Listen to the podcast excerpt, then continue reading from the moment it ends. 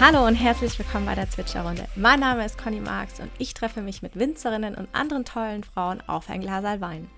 Wir sprechen über Wein, Feminismus und alles, was uns sonst noch bewegt. Wein ist meine Leidenschaft und auch Frauen zusammenzubringen und zu unterstützen.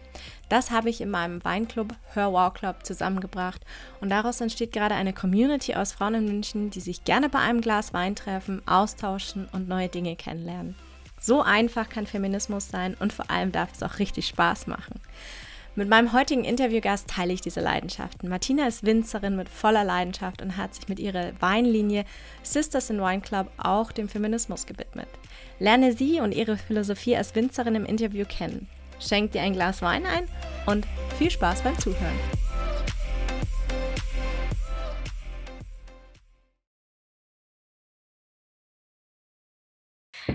Hallo liebe Martina, ich freue mich sehr, dass du heute in meinem Podcast mit dabei bist, der Zwitscherrunde auf ein Gläschen Wein. Ich habe mir auch von dir ein äh, Gläschen eingeschenkt, auch wenn du leider nicht mit mir mittrinken kannst, trinke ich ein Gläschen von deiner ähm, wilden Hilde. Wir werden nachher auch noch darüber sprechen, was es sich mit der Hilde auf sich hat. Ähm, und möchte natürlich, dass die Zuhörer dich besser kennenlernen, dich als Winzerin und als Frau besser kennenlernen und möchte mit dir ein bisschen über deine Arbeit auf dem Weingut und auch dich als Person und was dich so antreibt ähm, sprechen.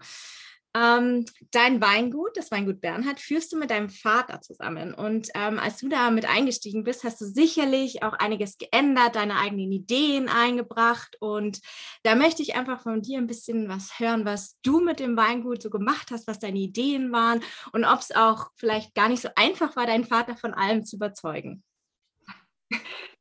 erstmal hallo, liebe Conny. Danke, dass ich heute mit dabei sein darf und ähm, lass dir die Hilde auf jeden Fall schmecken. Ähm, ja, also es war bestimmt nicht alles einfach. Ich bin jetzt heute 26 Jahre und wollte eigentlich schon immer Winzerin werden, seitdem ich denken kann. Und es wurde dann auch so in der Pubertät, so mit 13, 14 ganz konkret, wo ich dann auch zu meinen Eltern gesagt habe, okay, ich mache wirklich nur den Realschulabschluss ganz sicher und möchte auch ganz sicher in die Winzerinnen-Ausbildung starten. Und ich weiß noch genau, als ich dann mit 14 das erste Mal nach Hause kam in unseren äh, Weingutshof, meine Eltern standen da und haben äh, ja, sich über die Arbeit unterhalten und ich war total aufgeregt, weil ich schon die ersten Ideen hatte und die halt erzählen wollte und damit gerechnet habe, dass die beiden erstmal sagen, naja, mach erstmal deine Ausbildung und dann schauen wir mal weiter. Und ich habe denen das dann erzählt, was ich machen möchte und warum ich das machen möchte. Und die waren total entspannt. Also auch vor allem mein Papa so als ja, Winzer, als ähm, ja, alleiniger Entscheidungsträger eigentlich, was die Produktion angeht, hat dann ganz locker gesagt, okay Martina, hinterm Haus, da ist doch der St. Kathrin, ähm, unser Silvaner Weinberg, nimm dir den und probier da alles aus. Wenn du scheiterst, Learning by Doing, wenn es klappt, super cool, dann schauen wir, wie wir es im ganzen Weingut integrieren können. Und das war total spannend, weil natürlich sind viele Sachen schiefgelaufen. Also bei ähm, 30 Grad draußen ein Riesling oder ein Silvaner Weinberg zu entlauben, ähm, macht nicht ganz so viel Sinn, weil das ist dann wie, wie die weiße Haut, sage ich mal, die äh, das erstmal an die Sonne kommt. Das gibt halt direkt Sonnenbrand. Aber viele Sachen, wo mein Papa auch sehr skeptisch war, haben richtig gut funktioniert. Und dann hatte ich natürlich auch gute Argumente zu sagen, okay, Papa, du siehst hier, in dem Weinberg hat es funktioniert.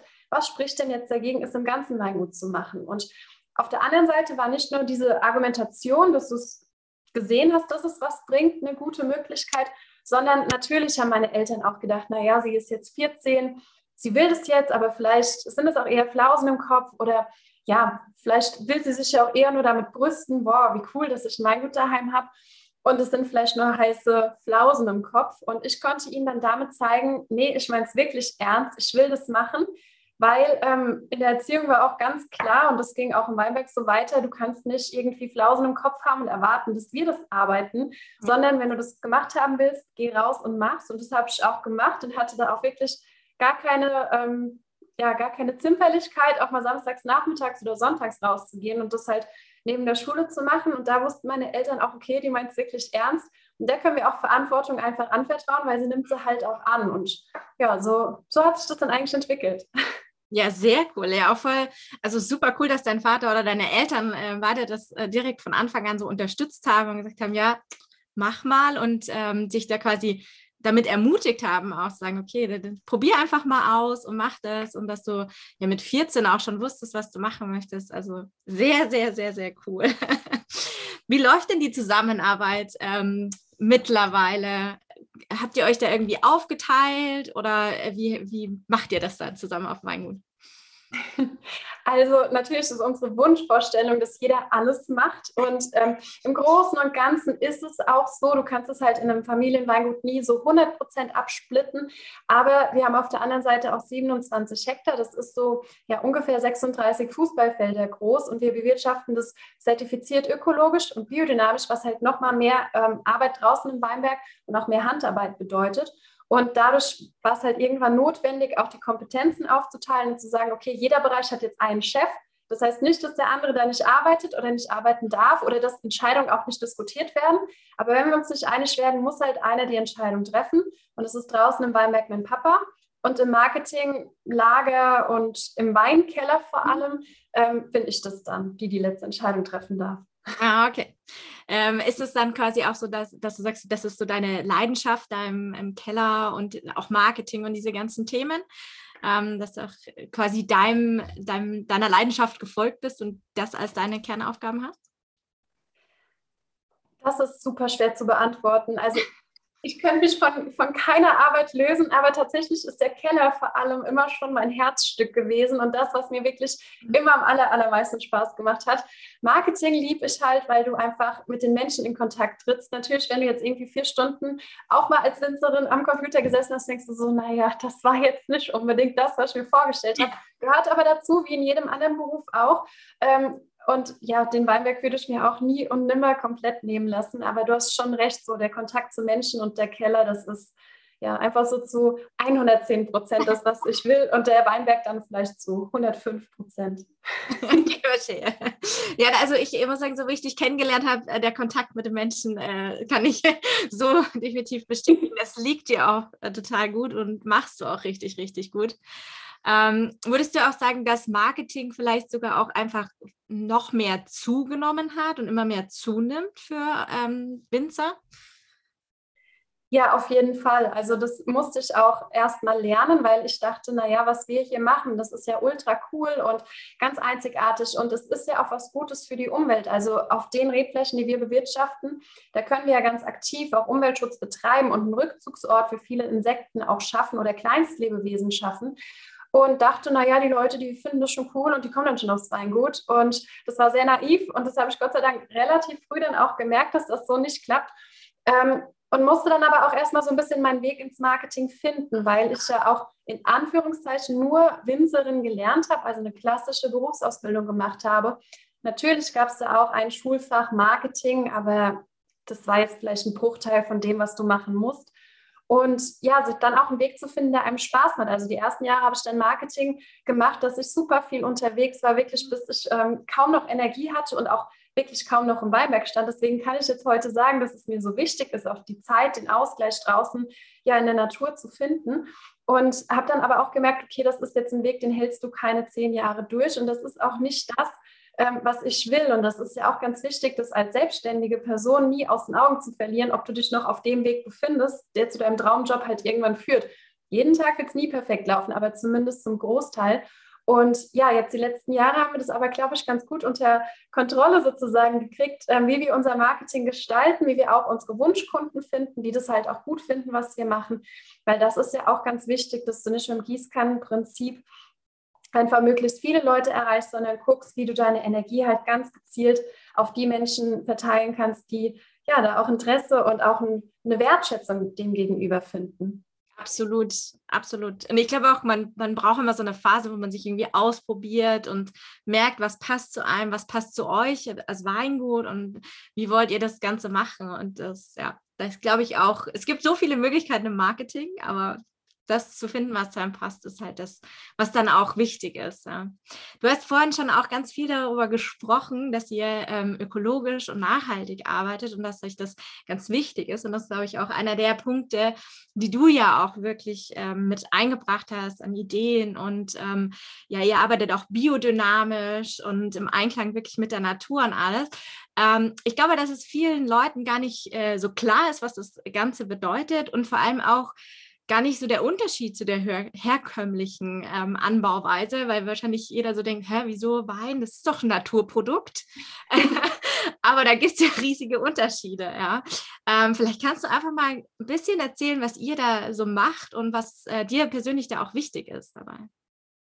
Ja, total gerne. Also Wein ist ein Naturprodukt, das stimmt. Wir können äh, den Schatz den uns die Natur bietet, einfach einfangen und die Trauben ernten und Wein daraus produzieren.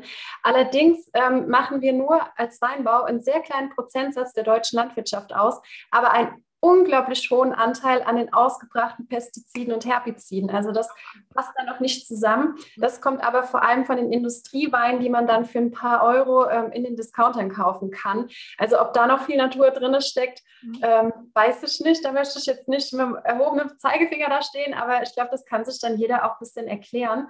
Ähm, bei uns ist es so, dass wir wirklich auch den letzten Schritt gegangen sind zum zertifiziert ökologischen Weinbau.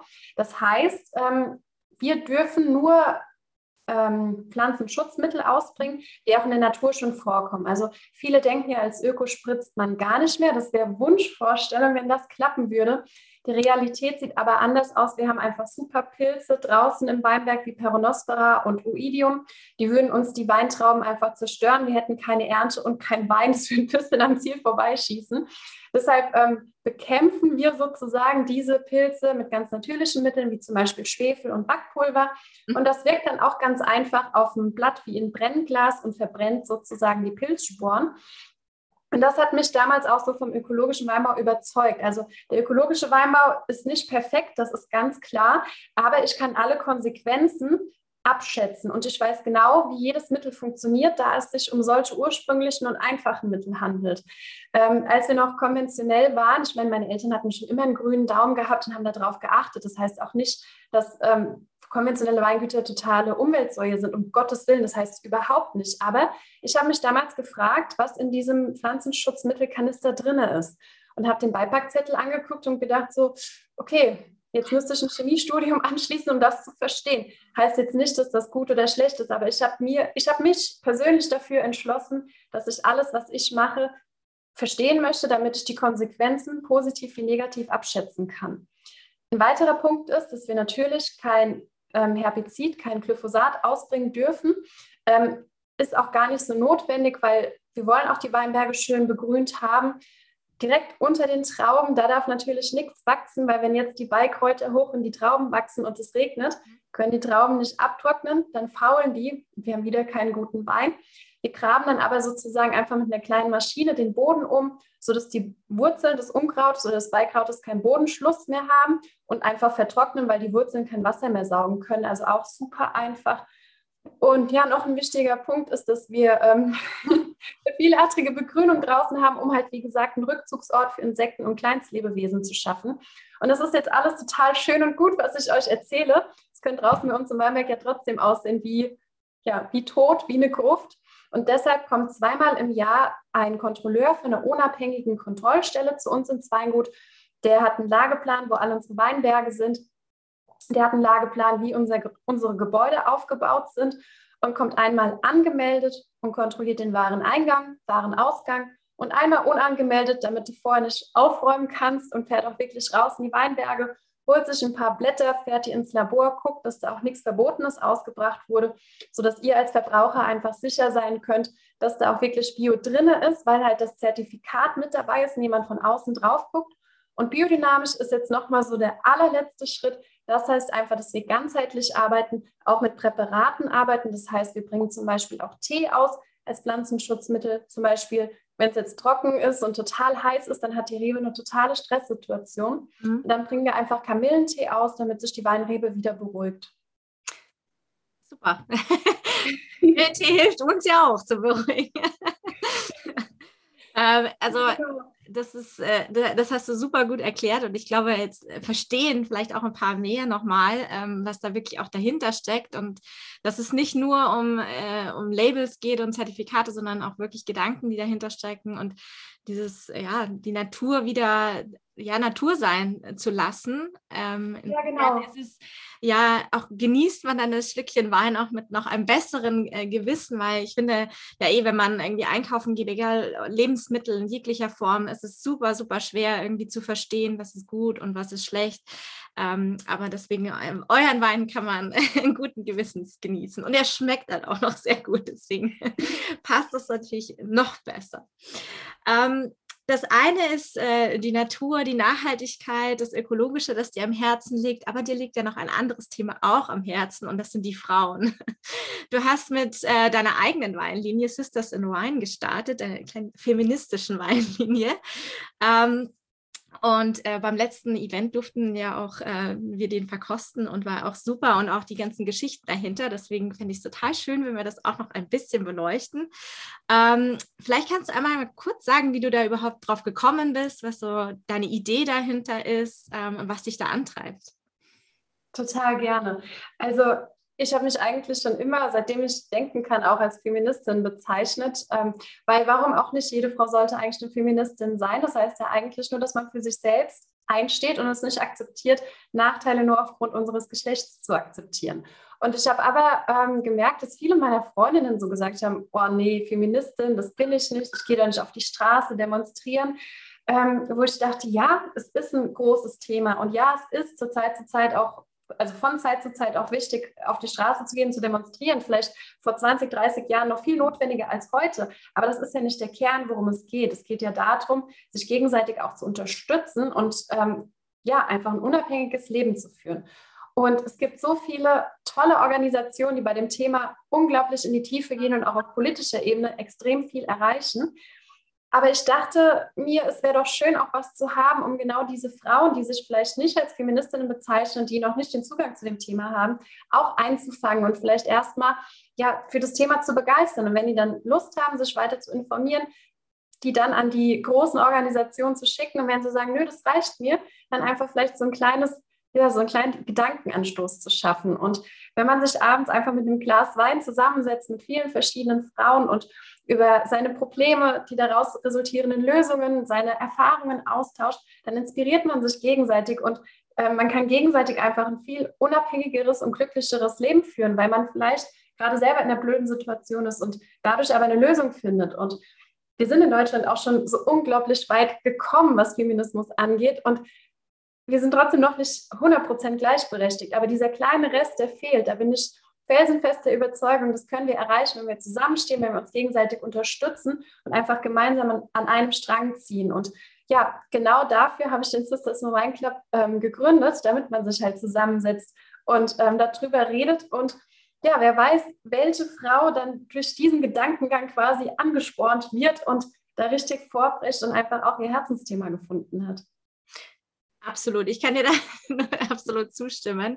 Ähm, ich finde den Ansatz total schön und das ist, ist ja eigentlich auch genau mein Ansatz, den ich mit meinem Weinclub habe. Diesen einfach einen leichten Zugang zu anderen Frauen aus den verschiedensten Bereichen, sich auszutauschen und dadurch schon was bewegen. Ich glaube auch dieses Feminismus, wenn man dann irgendwie, keine Ahnung, so eine Alice Schwarzer und was weiß ich was denkt, da identifiziert sich nicht jede damit, aber jede Frau sollte irgendwie für sich selber das den Ansporn haben, das zu erreichen, was sie möchte, ja, in jeglichen mhm. Bereichen. Mhm. Und das kann in jedem Bereich sein, ja. Und ähm, das finde ich total ähm, schönen Ansatz. Ähm, und deswegen äh, glaube ich auch immer noch, dass es wirklich nicht ein Zufall war, dass wir zwei uns gefunden haben.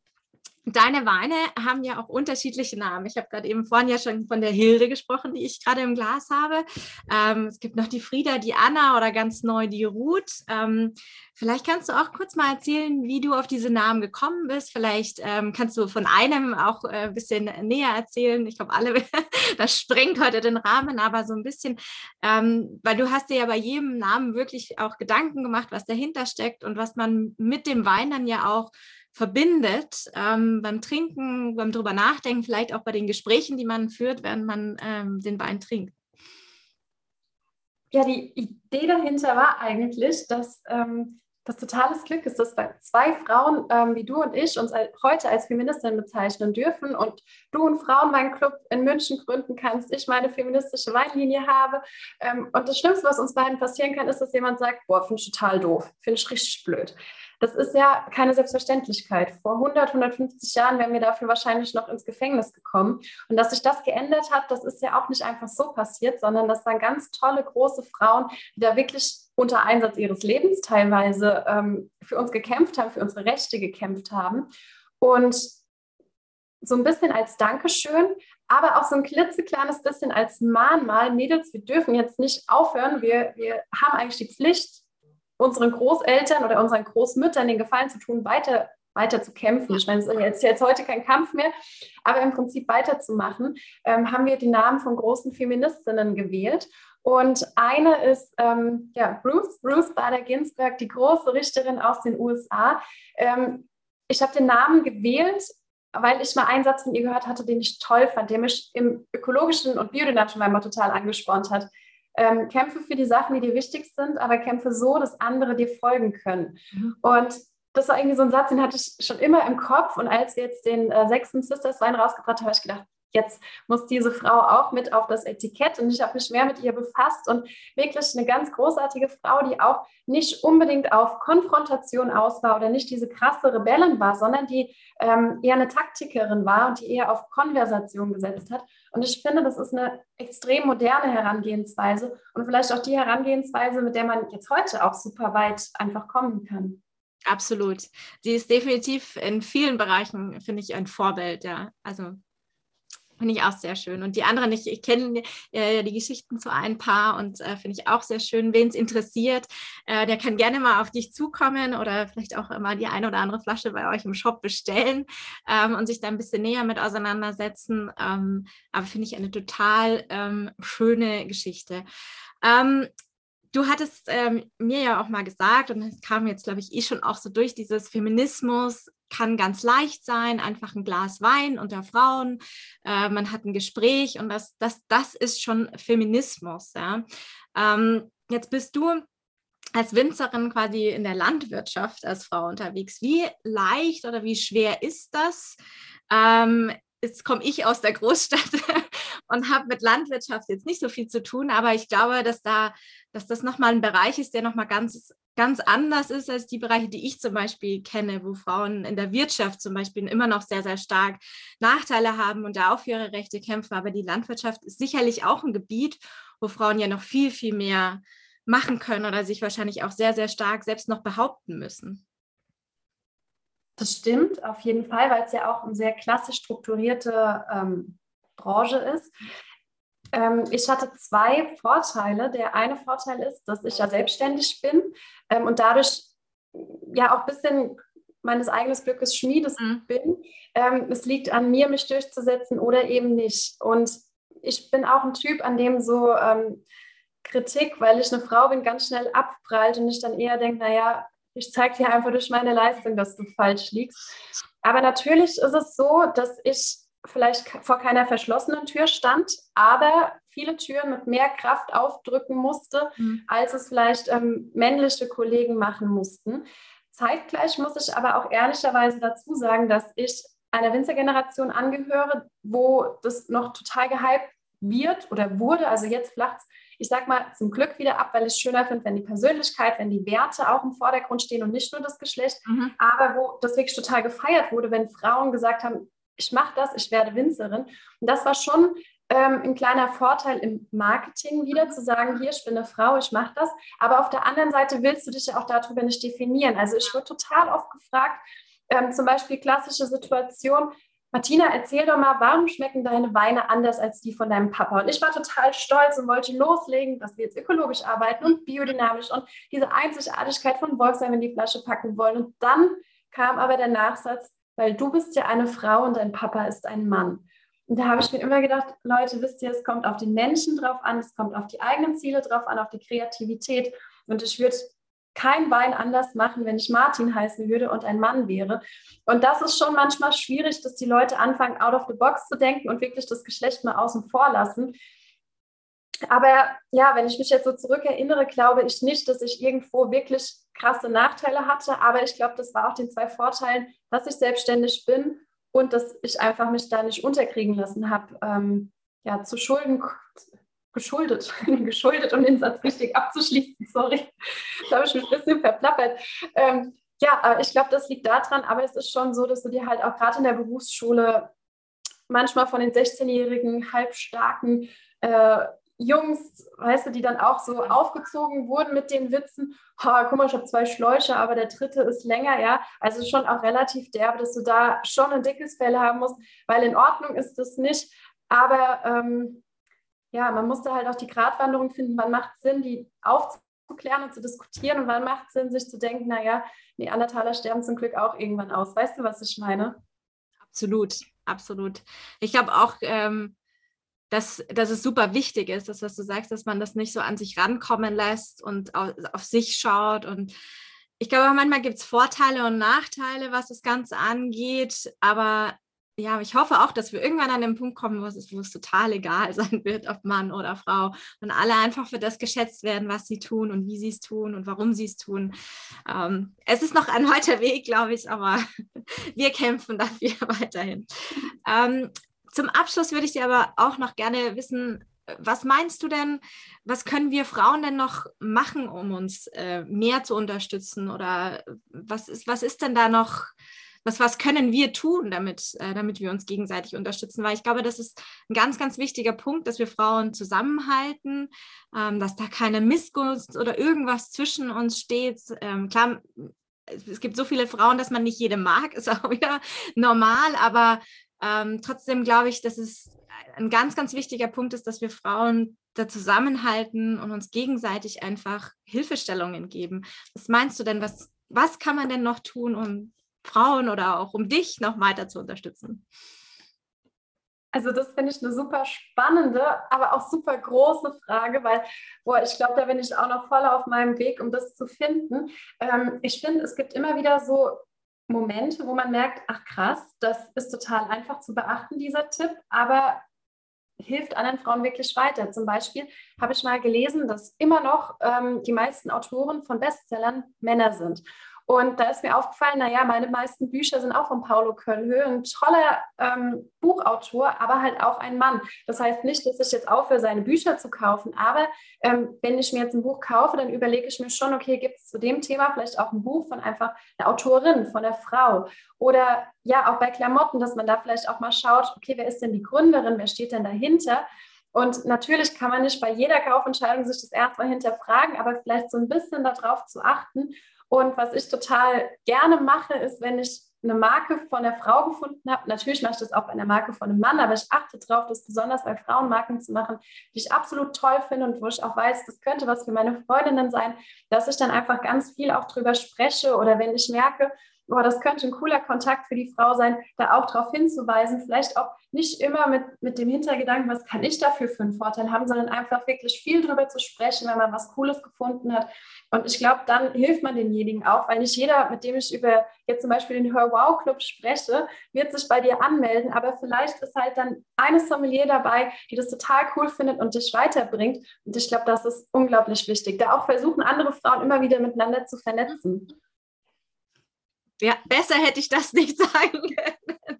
Ich glaube auch, es gibt so viele Dinge, die man tun kann. Und ich glaube aber, man darf da auch nicht zu viel Druck sich selber machen, oh Gott, was kann ich machen, um jetzt die ganze Welt auf einmal zu verändern, sondern mhm. wirklich im Kleinen zu schauen, was ist in meinem Rahmen, was kann ich bewirken, was kann ich tun, worauf kann ich achten, ja. Und ich finde das auch einen ganz wichtigen Punkt, das mal zu gucken, okay, wer steckt denn dahinter, ja? Ähm, und da auch vielleicht mal nicht in die großen Läden reinzugehen, kleinere Sachen mal anzugucken und einfach ja so ein bisschen mit offenen Augen und dann, wie du sagst, auch darüber erzählen, das hilft immer, ja, weil jede kleine Bühne, die gegeben wird, ähm, hilft, um da mehr Aufmerksamkeit zu schaffen. Das heißt, äh, kann ich dir nur zu 100 Prozent zustimmen.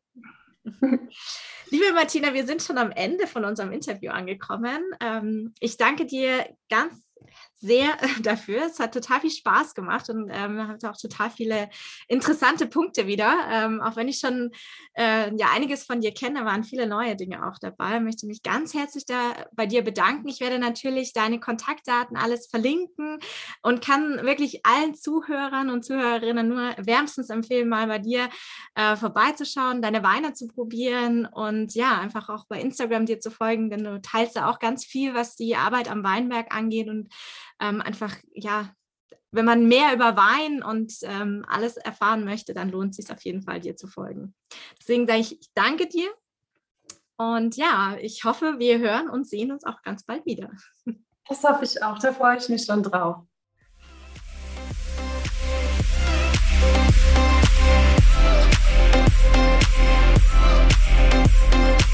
Thank